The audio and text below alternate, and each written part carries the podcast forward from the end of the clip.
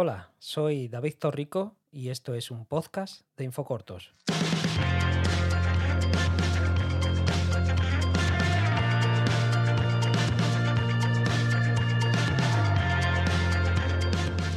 Hola de nuevo, bienvenidos y bienvenidas al séptimo episodio de los podcasts de Infocortos.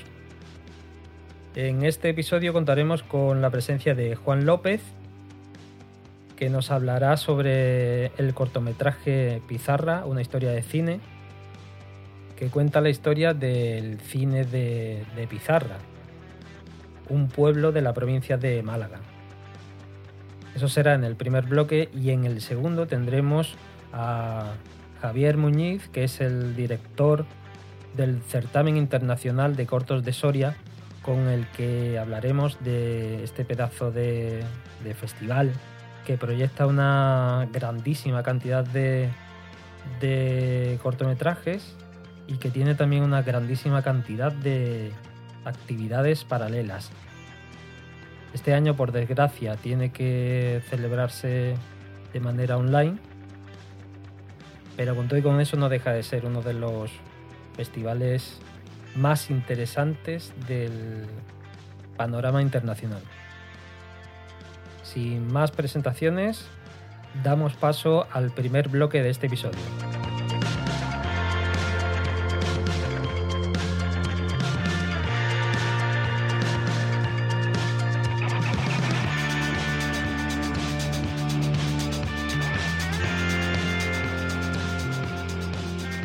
Iniciamos el séptimo episodio de los podcasts de Infocortos y lo hacemos con Juan López eh, para hablar de un cortometraje documental titulado Pizarra, una historia de cine. Hola Juan, ¿qué tal? Hola, ¿qué tal David? ¿Qué Muy pasa? ¿Cómo, ¿Cómo, andamos? ¿Cómo lleva el tema? El tema COVID, pues, el famoso tema COVID, ¿verdad? Pues me imagino que como, como todos. casi todos los españoles, claro. Eh, como no nos dejan salir mucho de casa, pues aprovechando mucho el tiempo para hacer lo que nos gusta dentro de casa, que es sobre todo escribir y, y actualizarnos todos los días con lo nuevo que está saliendo Pues y mira. un poquito tener contacto con Madrid y con Málaga. Pues fantástico. Hablando de Málaga, con- concretamente de un pueblo de Málaga, Pizarra, que es, que es tu pueblo, ¿no? Sí, mi pueblo donde nací. Fíjate. Eh, y ahí mm, decides hacer un, un cortometraje sobre, sobre el cine. Bueno, en este pueblo hab- había un cine que ahora ya, ya está cerrado, pero bueno, le pasó como, como muchísimos pueblos de, de España, que, que como la mayoría termina desapareciendo, por desgracia. Y este cortometraje cuenta la historia precisamente del cine de Pizarra. ¿Cómo surgió el, el hacer un corto sobre, sobre este tema? Pues mira, hace varios años un amigo de la infancia, pues su familia heredó todo el tema del cine, que estaba en Pizarra casi 100 años de cine, y, y heredó todo, mm, cámara, local, todo, y me propuso de, mira, ¿por qué no hacemos un pequeño vídeo? Por tenerlo, ¿no? Eh, porque el cine en Pizarra, el cine, lo que es el, el sitio, ¿no? Eh, tuvo mucha influencia en el pueblo, por la, en la guerra, en toda la historia de Pizarra. ¿Por qué no hacemos algo chiquitito? Y yo nunca podía porque siempre, pues mira, cuando estaba en proyecto en Madrid, estaba en Málaga y no, nunca podía. Y el año pasado, pues terminamos, terminé de, de rodar con Netflix y me vine de vacaciones a Pizarra y tuve, digo, me voy a tirar tres meses de vacaciones. Venga, ahora me arrepiento porque con el COVID me he tirado más, pero bueno. y me dice, pues, venga, ¿por qué no lo hacemos ya? Venga, vamos a hacerlo ya y vamos a empezar a investigar.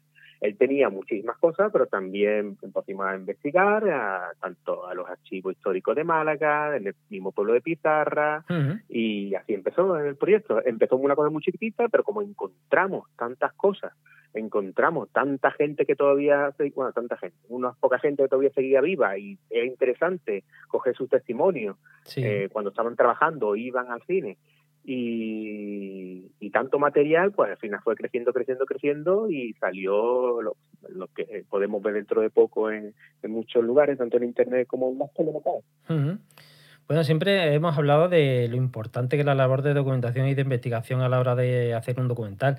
Eh, por lo que me cuenta, supongo que, eh, bueno, ha sido fácil y no ha sido fácil seguramente encontrar eh, esas imágenes que se muestran, porque al fin y al cabo ya hace bastante tiempo de, de eso, son imágenes bastante antiguas, de los años, estamos hablando de los años 20 del siglo pasado aproximadamente, ¿no? Sí, correcto. las primeras imágenes que tenemos realmente son de los 30. En los 20 encontramos muchas, algunas fotitos. Pero es verdad que fue complicado por un lado, porque es muy complicado entrar en los archivos históricos, porque la mayoría de documentación está en Mírame y no me toque, porque se rompe todo, entonces era muy complicado tener acceso a eso. Y ya después de luchar mucho y poder entrar y verlo, pues casi todo es por foto, no abras el libro, tal. Y aparte, cuando empezamos a a darle un poquito de publicidad al que estábamos haciendo un documental sobre cine, pues ya gente que se enteraba, pues nos contactaba con José Manuel Martín, que es el muchacho que eh, con quien eh, te comentaste antes, con quien hice el documental, que es el propietario actual eh, familiar de todo lo que cámaras antiguas, el local, eh, pósteres antiguos y muchas cositas que salen en el documental. El propietario actual, entre él y yo, empezamos a investigar. Realmente él, como cuando yo le dije más adelante, ahora no puedo, él empezó a investigar para tener un, trabajo ya realizado. Pero sí, lo más importante y la, algunas escenas que sale de los años 30 y tal, pues es verdad que fue casualidad contactar con alguien que tenía una cámara antigua, pero que estaba ahí eh, como decimos aquí en Málaga, rumbiada, ¿no? Perdida ahí en una en una esquina del sótano, eh, sácala, digitalízala y, y, a verlo, a ver lo que podemos aprovechar. Fue un trabajo muy placentero, la verdad, pero fue, fue un curro gordo. Hmm. Claro, me imagino, porque, claro, esas imágenes había que digitalizarlas y, y, y anularla un poco, anular un poco porque la mayoría estaba oscura, tenía mucho ruido y era complicado trabajar con ella, pero bueno, eso era tiempo y un buen software y mucho tiempo y como, como eso, el verano era largo, venga, vamos a meternos en casa en vez de ir a la playa.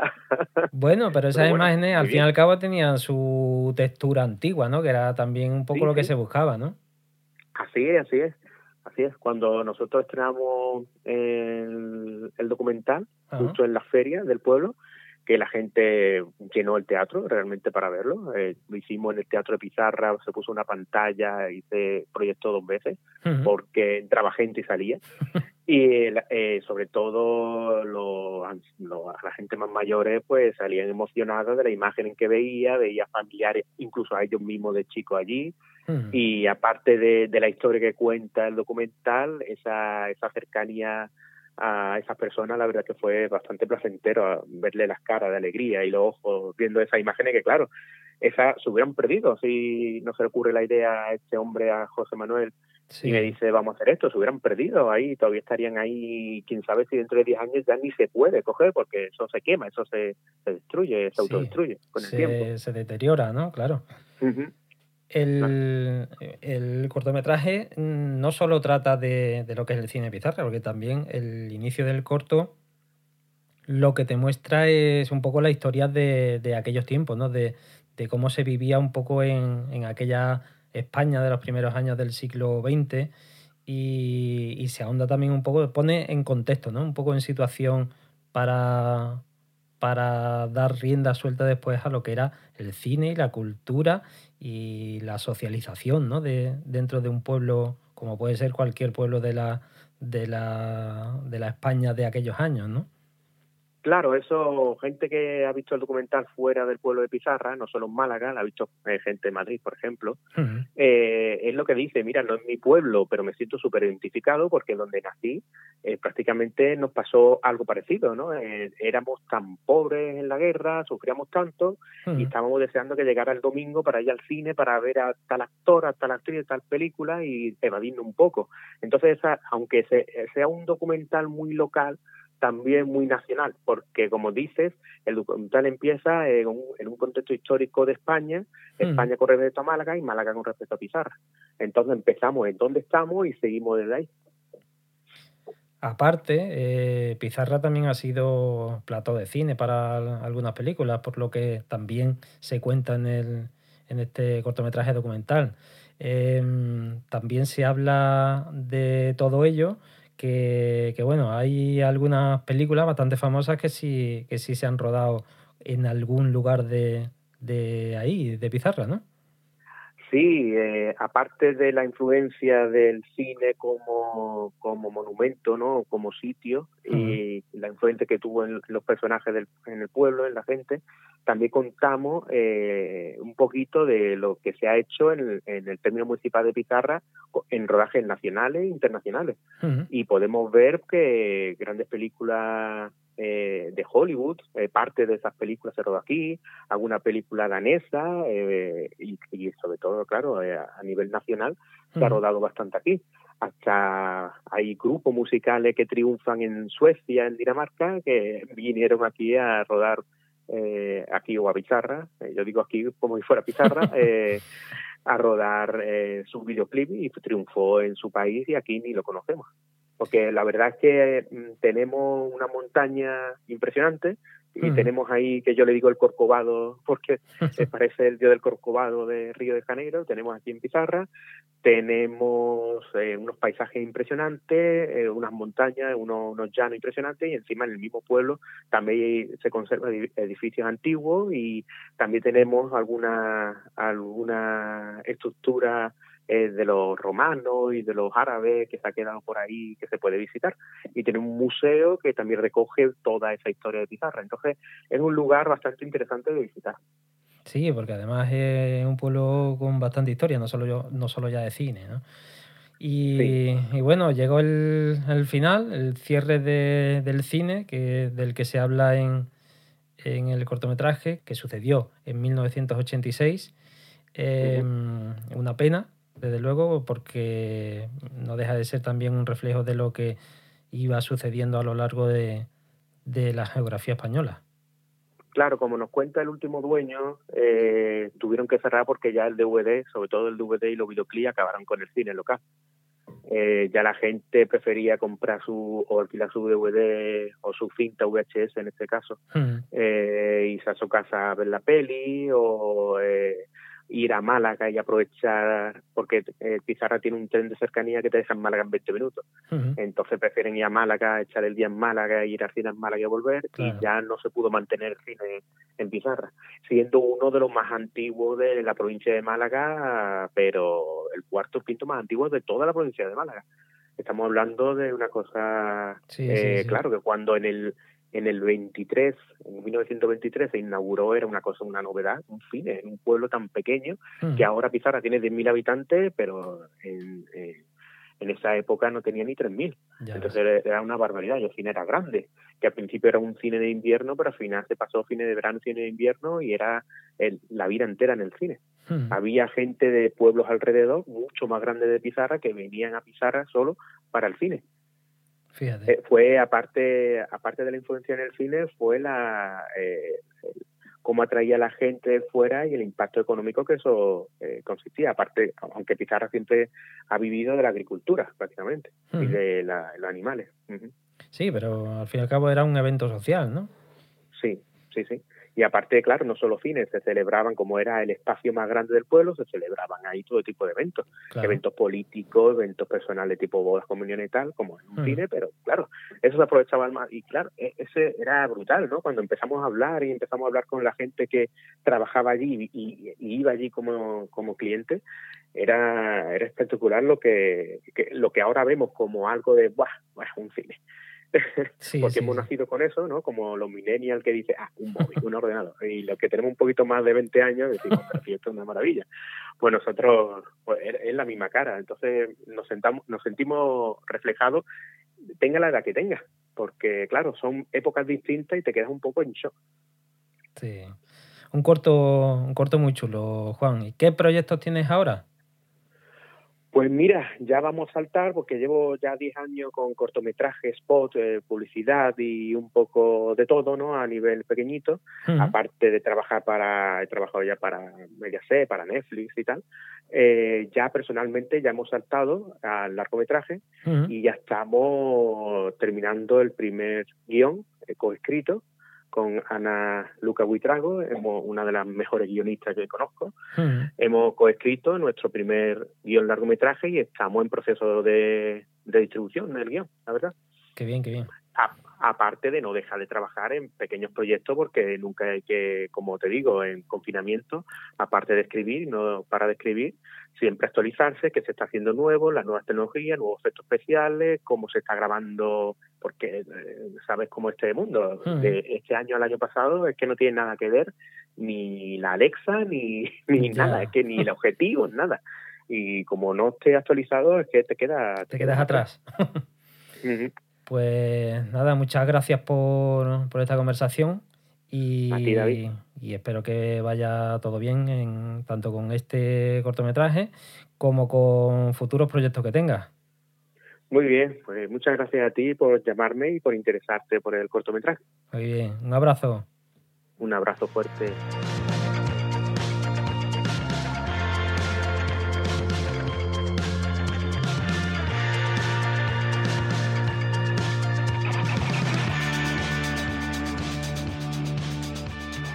Bueno, y como hemos adelantado, eh, tenemos a Javier Muñiz, es el director del certamen internacional de corto de Soria.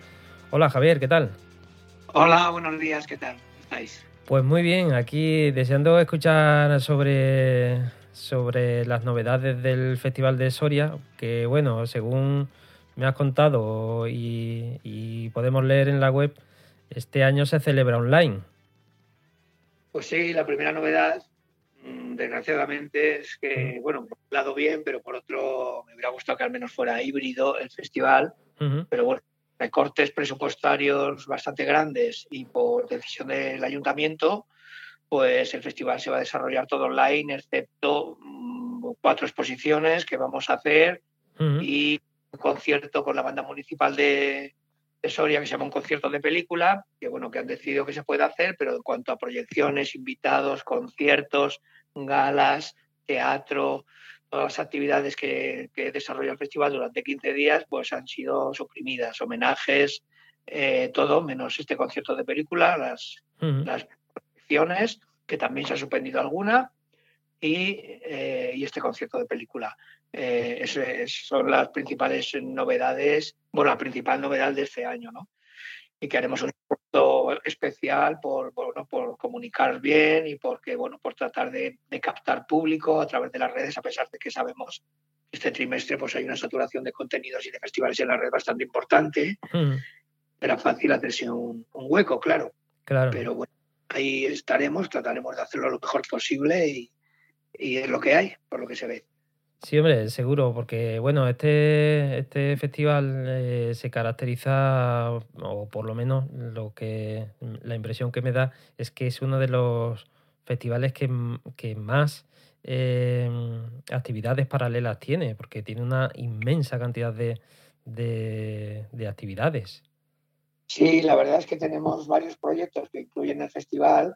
Pues tenemos el Rodaje Express, tenemos eh, Cine a los Cuatro Vientos, que vamos a los tenemos escuela y educación, eh, hacemos un concurso de carteles, tenemos Saliendo de la pantalla, que es eh, teatro, que sacamos de películas y de teatro, tenemos un país invitado, homenajes, conciertos también. Y bueno, para que os hagáis una idea, Soria es una ciudad pequeña, tiene 40.000 habitantes y tenemos eh, habitualmente en estos 15 días de acción que tenemos, pues son 26 sedes, en los que 26 puntos de la ciudad pasa algo, ¿no? Y este año tenemos tres, para que la idea de, hmm. del cambio, ¿no? De, claro. que supuesto. Siempre el proyecto de uno de los objetivos grandes del festival es llegar a todos los colectivos, llegar a todas las edades, a varios puntos de la ciudad y de la provincia, por supuesto. Incluso hacemos muchas colaboraciones. Ahora mismo venimos de hacer los cuatro vientos en Mahón, Escastel, digo, perdón, en, Esclaustre, Mahón, y lo vamos a hacer en Formentera, le hemos hecho en Cabezón de la Sal, este, sí. el palmarés en, este proyecto Cifras Cuatro Vientos.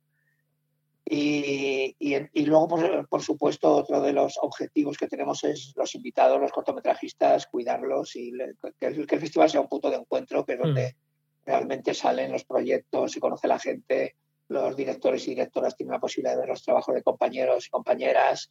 O sea que eso nos parece fundamental y sobre todo implicar a la ciudadanía en todos los, ya te digo, en todas las edades, a través de jurados, a través de proyecciones temáticas, a través de acercarnos a lugares que no son habitualmente cines, pero que los convertimos en espacios de exhibición, colaboración de bares, de asociaciones, en fin. Sí, se implica, se implica todo, Soria. Soria, ciudad y provincia.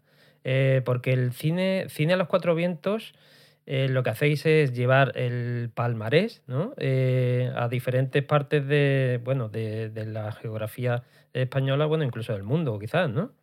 Sí, hemos colaborado con muchísimos festivales eh, del mundo. Yo, fue un proyecto que empezó con el Festival de la Boca del Lobo hace muchos años, que mucha gente recordará, que se quedó en su 15 edición por problemas económicos también y, de recursos humanos.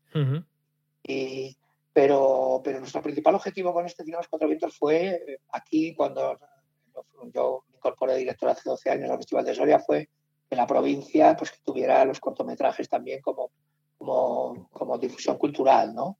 Y hay varios puntos de la provincia que ya son un clásico y en algunos otros pueblecitos de otras, de otras o, ciudades un poquito más grandes, eh, que bueno, que pueden disfrutar de este palmarés y la verdad que es súper interesante y muy agradecido. También creo que hemos proyectado pueblecitos que, bueno, de, de, 20 habitantes y han venido 10, pero bueno, yo creo que, que todo es interesante y, y, y, pueblos que están, vamos, perdidos en la provincia, que, que forman parte de esta España tan de moda, no la, no la otra, sino esta, que es la España vaciada, sí. no de la otra, que supongo que todos sabemos de cuál hablamos, pero la España vaciada, pues, pues bueno, son pueblecitos pequeños, pero que también merece la pena acudir a ellos si hay gente interesada en recibir estas, bueno, pues eh, este, este cine de autor, ¿no? Principalmente.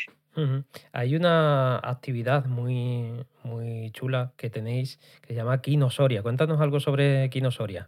bueno, Kino Soria ahora mismo está en un proceso de cambio porque bueno, han decidido desde el ayuntamiento separarlo del festival.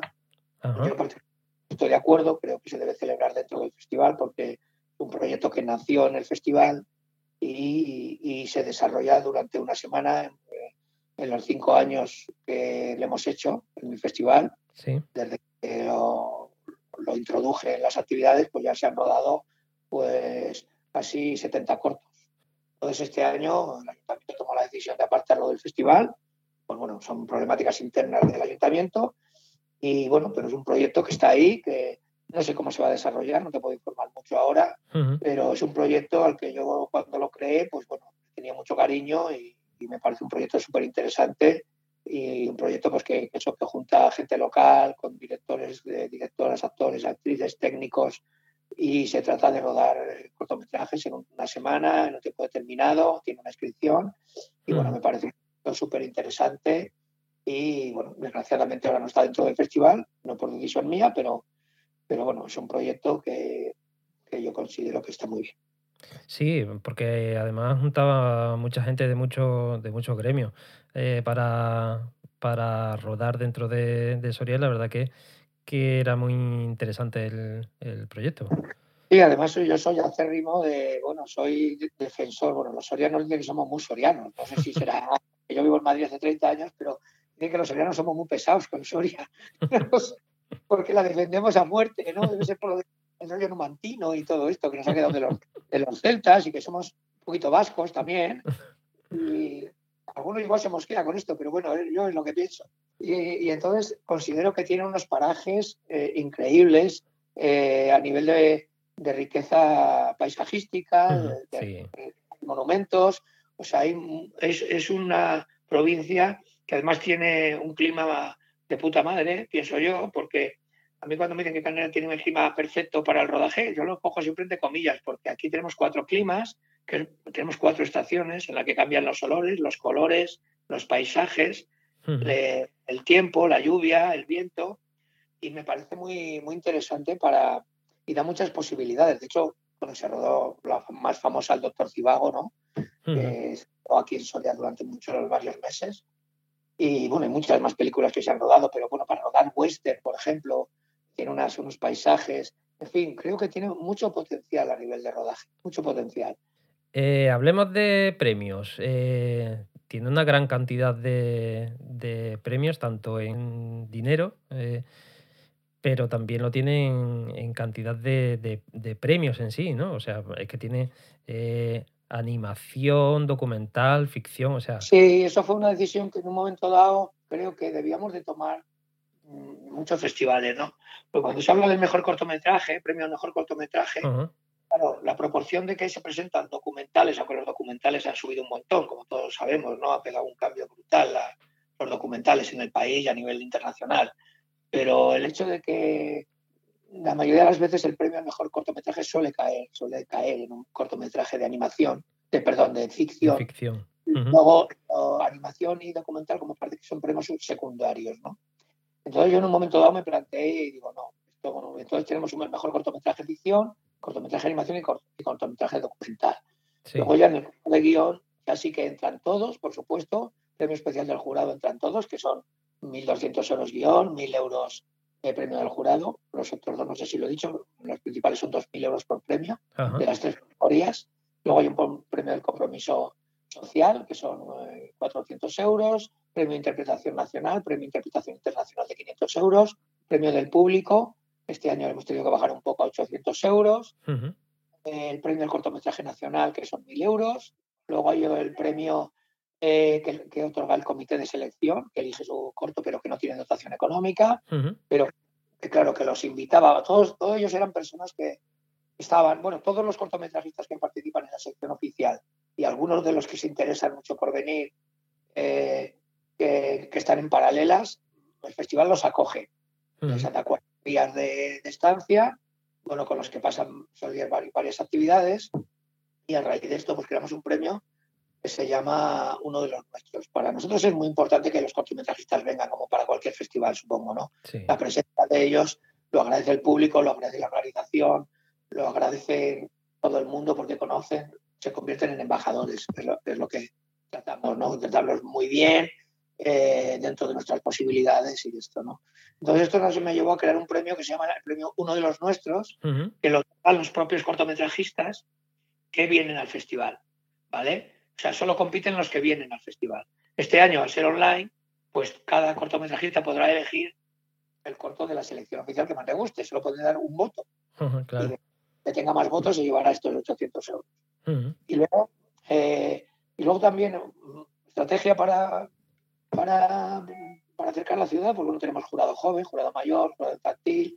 La plataforma Nuevos Realizadores da un premio también a la ópera prima. Esto es sin dotación económica, pero una ópera prima, por ejemplo, da un año de suscripción eh, a la PNR. Eh, la PNR dona este eh, corto ópera prima. Este año tenemos un premio CIMA a la, mejor a la mujer directora o directora de fotografía de cualquier cortometraje, ¿vale? y luego tenemos también unos premios locales a la producción, porque dentro del proyecto de Soria hay una una, una sección que se llama Soria Imagina. Este año se han presentado 19 cortometrajes, tienen una duración máxima de 5 minutos. Y damos pues 500 euros a temática libre, 500 euros a temática vaciada. Y hay una nueva sección que se llama En un futuro no muy lejano. Se llama, ¿sabes? Y luego también hemos creado, eh, tenemos otra sección que se llama Cortos de, Cortos de Memoria, que es la memoria histórica, que tiene 200 euros historias muy cortas de Silencio Bien Cortado, que son cortos musicales. Este año tiene 300 euros de son cinco cortos, compiten en cada sección. Tenemos también premio en precario, que son 200 euros, que es el mundo laboral. Tenemos una sección que la llamamos cine y gastronomía, que es eh, Saboreando Cortos, que este año va a contar con un premio en metálico y también con unos premios especiales que estamos valorando. También tenemos, y ya por último, también dentro del festival hemos creado con esta pandemia, que pensaban que, bueno, pues es un año difícil de olvidar, es un año que tenemos muchas anécdotas que contar, y, creamos una sección que se llamaba, que se llama Historia de Cuarentena, ¿no? Cuarentena Stories. Y, bueno, tiene unos premios también de mil euros al mejor corto de adultos, 500 al mejor corto de jóvenes y 250 euros en material escolar a los cortometrajes eh, están producidos, hechos por niños eh, hasta 10 años. Por eso te digo que es una cantidad inmensa de, de premios las que se reparten en, en, Soria. Es un festival de la ciudadanía, hecho para la ciudadanía, es un festival propiedad de los ciudadanos de Soria. Y yo creo que hay que buscar estrategias para colaborar. Pues, bueno, que no es fácil, ya te lo digo, es muy difícil, eh, porque, bueno, todo el mundo se cree que es muy fácil, venga, vamos a, a traer invitados aquí conocidos. Yo, como me decía alguien de Soria, es que yo lo que quiero es ver pasear al Almodóvar por el Collao, que es la calle y yo, le, yo le decía, pero a ver, si no has ido nunca al cine. Digo, ¿para qué quieres ver al Almodóvar? Me parece bien, que ojalá venga. Me parece de puta madre, pero, pero a ver, esto es otra historia. esto estamos apoyando a los nuevos creadores, apoyando a los jóvenes, mm. apoyando a los mayores que hacen cortos, apoyando al cine. Y lógicamente nos encantaría tener personalidades, pero para todo te falta un presupuesto y nosotros tenemos un presupuesto en relación con el festival que producimos muy pequeño. Sí, bueno, ahora encima son tiempos un poco más, más difíciles. Pero con todo y con eso, eh, seguro que, mm, que, habéis recibido una inmensa cantidad de, de cortometrajes, ¿no? Porque al ser un festival internacional, eh, supongo, supongo que la cantidad, bueno, mm, será evidentemente muchísimo mayor que si fuera nacional.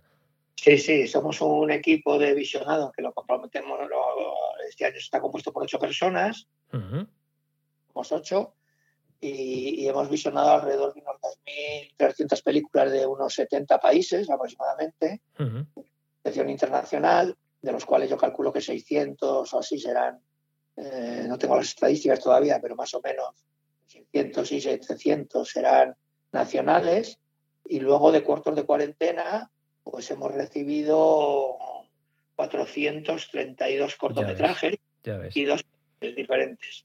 Y ahora estamos tratando, bueno, eran cortos que tenían que tener una duración máxima de cuatro minutos. Esto quiero decir también que, que se hizo en colaboración, pues yo les pedí permiso a Cuarentena Film Festival, uh eso que desarrolló en esta, en esta pandemia. Sí. Tanto la idea, porque a mí yo estaba dándole vueltas, pero bueno, cuando me enteré de la existencia de este festival, pues a mí me gusta mucho colaborar con los festivales. Una cosa que, de hecho, estamos creando una asociación que luego, si tenemos tiempo, te cuento un momentito. Ya está creada la asociación. Y, bueno, pues tenemos que hacer una selección, lógicamente, porque claro, hemos hecho una selección de unos 60 cortos, pero claro, no podemos, ya para gestionar todo esto en este momento, con poco equipo, con poco dinero, con poco tal, pues la verdad es que está siendo complicado para pedir los trabajos, colgarnos en, en fin.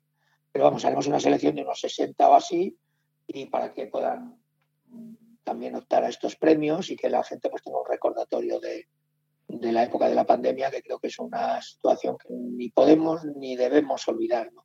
Hmm. Y está presente en nuestras vidas, o sea que está ahí. Pero 60 cortos, ¿te refieres al festival entero que proyecta 60 cortos? Historias, historias de cuarentena. Solo a esa sección, ¿no? Entonces, en total el, el certamen, ¿cuántos cortometrajes eh, proyecta? El año pasado proyectamos 236 en total, 236 películas de unos cuarenta y tantos países, creo, al final que salieron treinta y tantos, no recuerdo muy bien. que se produjeron 13 cortometrajes que producimos en el Kino, más 14 cortometrajes de, de Soria Imagina, de producción local. Y luego, bueno, aparte de los ciclos de largometrajes que también teníamos y tal, pero eh, porque siempre hacemos un ciclo de largometrajes de cortos o algo que esté en relación con el país invitado. Sí. ¿sabes? Tenemos una recordatorio. El año pasado fue Cuba, pues pusimos 14 largometrajes elegidos de, la producción cubana y cortometrajes y tal. ¿Este año hay país invitado? Sí, tenemos la ciudad de Nueva York invitada, pero todo lo que teníamos preparado se nos ha ido al garete. Claro. Entonces vamos a tener una exposición bastante interesante de, de Soria versus Nueva York, de fotografía. Intentar hacer un diálogo entre dos fotógrafos una fotógrafa de Nueva York y un fotógrafo de Soria. Un trabajo de, diálogo a través de la fotografía muy interesante. Y, luego tenemos otras exposiciones más eh, también apoyando al, festival, pero desgraciadamente todo lo que teníamos eh, programado, pues, pues eh, este año tenemos Nueva York en la cabeza, vamos a tener más cosas, pero bueno, ha tenido que recortarse bastante el tema. Oye, eh, tenéis em, tenéis tasas en el festival, pero tenéis en distintos periodos, ¿no? El haber metido las tasas puede ser por la gran cantidad de, cortometrajes recibidos. Sí, mira, nosotros yo tuve que tomar una estrategia que no sé si es la correcta, no sé si es la correcta, pero nosotros trabajamos con tres, trabajábamos con tres plataformas, ¿no? Eh, y entonces, en un momento dado recibimos 8.500 cortos. Ya. 700. Hmm. El, último año que trabajamos ya así, sin cobrar, perdón, sin cobrar tasa. claro, yo la mayor vergüenza que he pasado en mi reconocer públicamente en una asamblea que tuvimos en el Festival de Alcine de que bueno que el Festival de Cortos de Soria no había visto los cortos que ya habían presentado. Hmm. Fue imposible. Creo que llegamos a ver unos 3.000. Quedamos 5.000 fuera. Claro. Entonces, claro, creo que lo primero compromiso de un festival de cine, vamos, no el primero, entre todos los compromisos es ver los cortos que te llegan. Eso es fundamental y hay que defenderlo a muerte. Y entonces me planteé, digo, bueno, eh, quité una, solamente trabajamos con tres plataformas ahora mismo, que no sé si pueden decir, pero bueno. Sí, tú puedes decir lo, que tú quieras. Pues si tenéis política de algo, así. No, no, no, no, no. Una es, una es Home eh, y la otra es eh, Surf the Pot, es eh, la forma que utiliza el Festival de Ferrar. Trabajamos con esas dos. Y bueno, para hacerlo lo más llevadera posible, pues pusimos una tasa que en comparación con otros países es pequeña, porque cobramos, bueno, tenemos dos euros de carencia para los cortometrajes producidos en España, dos meses de carencia, perdón, dos meses, y luego cobramos cinco euros. Y el último mes cobramos diez euros a la producción española. O sea, abrimos en febrero la convocatoria con Clemón Ferran y la cerramos este año el 30 de julio. En el mes de julio la tasa se sube al doble. O sea, los dos primeros meses es gratuita, los de medio son siguientes son 5 euros y los de final 10. Luego, para los eh, este año, por la pandemia, también a los cortometrajistas eh, internacionales hemos puesto los dos primeros meses, si no me equivoco, creo que no, gratuita, los dos siguientes 10 eh, euros y el último mes 15 euros. Esos son cosas que hemos manejado. No sé si son las correctas, porque mucha gente dice es que no, joder, la calidad no la puede dividir por gente que pueda pagar o no pueda pagar. Yo también te digo que hay muchos cortometrajistas iraníes, iraníes muchos, y luego otros cortometrajistas de otros países o que no pueden acceder, que nos escriben y normalmente, normalmente, sí. Eh, podemos les contestamos a todos y, procuramos darles un, un, fin, ¿no? una entrada libre. Sí. Eh, procuramos, ¿eh? no te digo que valoramos y, lo intentamos. Mm. Y luego también llegamos a acuerdos con las distribuidoras. Mm. Los cortometrajistas, pues está bien que se apunten a las distribuidoras de cortometrajes, que aquí en España tenemos un montón de ellas, lo que mm. más que en el país. No lo sé, pero hay muchas. Y, bueno, tenemos acuerdos que, a las, por ejemplo, los, los, cortos producidos por las comunidades autónomas o subvencionados a través de los catálogos de las comunidades autónomas, pues no pagan inscripción y, hay distribuidoras que se han puesto en contacto con nosotros y, tampoco pagan inscripción. Pero, en fin, todo esto tiene unos valores que los valoramos cuando nos preguntan o tratamos de llegar a acuerdos y todo eso. procuramos ser flexibles dentro de, lo del tema este de las tasas. Muy bien. Em, cuéntame por último el tema este de la asociación que me, que me comentabas. ¿Qué, ¿Qué, es? La Asociación de Festivales, ¿no? Es una asociación de festivales, como sabéis, supongo, ya se ha creado una asociación a nivel nacional que se llama Pantalla. Creo que ya es de conocimiento público, aunque todavía no está presentada oficialmente. Sí. Que se presentará en los próximos meses, me imagino en noviembre, espero que se presente ya. Está formada a su vez por asociaciones de diferentes comunidades. Y aquí, bueno, pues se ha puesto una asociación en marcha que se llama La Mesta. y, y, bueno, y que abarca, pues bueno, muchas comunidades autónomas porque desgraciadamente hay comunidades autónomas que no tienen una asociación propia dentro de su comunidad o no se han sido capaces de ponerse de acuerdo o no se lo han planteado. Entonces, bueno, la MESTA en los próximos ya está constituida oficialmente, ya está en conocimiento de, de las comunidades. Eh, bueno, como yo ahora mismo que, me ha tocado estar ahí de momento como junta gestora, pues eh, hemos comunicado a la Junta de Castilla y León, porque yo Castilla León, con el Festival de Soria y tal. bueno, que la presentaremos oficialmente cuanto antes y se formará la junta directiva ya definitiva en los próximos días. Y claro, y estamos pues eh, festivales de Castilla-León, Castilla-La Mancha, Cantabria, Asturias, eh, eh, ¿qué más? Aragón, Navarra y esta mañana se ha formado Valencia con un festival y, Canarias, no sé si lo he dicho, somos nueve comunidades autónomas y La Rioja. Entonces, bueno, es una asociación problemática, pero bueno, nos hemos podido juntar y llevamos meses trabajando. Y bueno, me parece que yo, si alguien me escucha de aquí, de otros festivales que, que no están asociados, creo que es importante el asociacionismo. Bueno, yo es que soy muy asociativo y, y a colaborar mucho con diferentes festivales, porque pienso que yendo a festivales y, hablando con los festivales es como uno aprende, ¿no? Y con errores, errores, coge ideas, da ideas y, y, problemáticas que a lo mejor no puedes solucionar, te las pueden ayudar a solucionar otros o, o al revés. Tú puedes ayudar a solucionar cosas o ayudar a otros que no, otras personas que no, bueno, pues que no han, no sé, que la experiencia te puede servir de ayuda de unos y de otros, ¿no? Creo que es muy interesante. Pues estupendo, estaremos atentos a, esa asociación, por supuesto.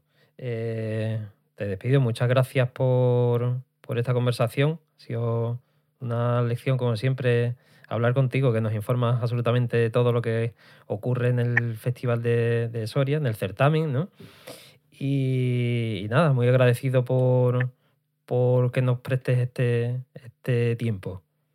Nada, muy agradecido a vosotros por estar al tanto y, oye, porque nos hayáis tenido en cuenta, porque viene muy bien y, creo que es fundamental que, la gente conozca los, los festivales. Más, una cosa que defendemos mucho en, también desde la mesa ya para terminar, si tengo tiempo, es eh, valorar los proyectos pequeños y los proyectos grandes y los proyectos medianos, ¿no? Como por llamarlos de alguna manera. Creo que los festivales se hacen con mucha pasión, a veces quizás no con toda la profesionalidad que nos gustaría, pero sí con mucha pasión y, mucho amor por el, por el, cine corto, por el cine largo, bueno, por el cine en general. y, y, bueno, creo que es importante tener en cuenta estos proyectos que a lo mejor los saca adelante un pequeño equipo con mucho esfuerzo, con cero dinero, sin cobrar, Creo que tenemos que ir a una profesionalización de festivales, está clarísimo. Todos tenemos que aprender en el camino, pero creo que todos son, todos tienen su, importancia. Y eso lo he visto pues, cuando vas a un pueblecito a hacer un, a hacer un festival, a hacer esta muestra de unos cuatro vientos, vienen diez personas, cómo se mm. coloque. Eh, bueno, y merece la pena. Merece la pena llegar hasta allí, aunque cueste trabajo, cueste tiempo, y merece la pena. Entonces yo creo que hay que tener en cuenta eso también.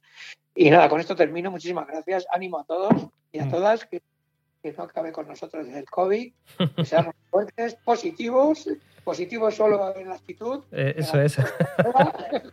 Muy bien, muchas gracias por todo, Javier. Gracias a ti. Un abrazo. Un abrazo.